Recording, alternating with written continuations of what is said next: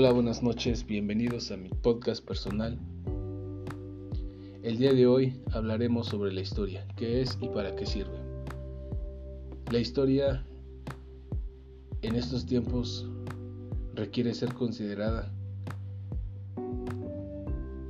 importante para el aprendizaje y para la enseñanza. Se define la historia como una maestra de vida y como la memoria de los hombres.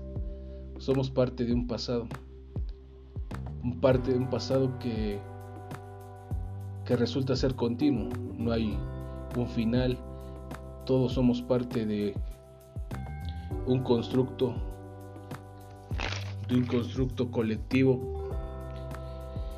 que ha generado la gran obra de la humanidad.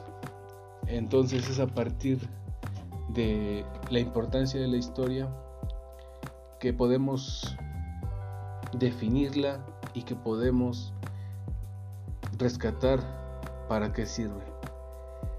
Es a partir de, de una idea sobre la historia misma en donde nos explica que el pueblo que no sabe de su historia está condenado a repetirla.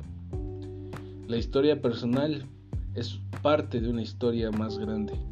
Lo que hagamos es parte de la historia que se está viviendo ahora, parte de un pasado que no termina.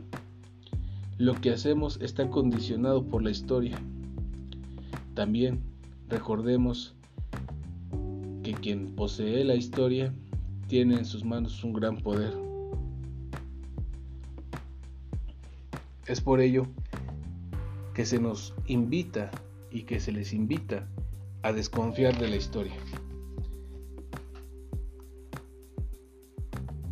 Somos parte de una gran obra colectiva que depende de la suma y transmisión de conocimientos que de la cual formamos parte.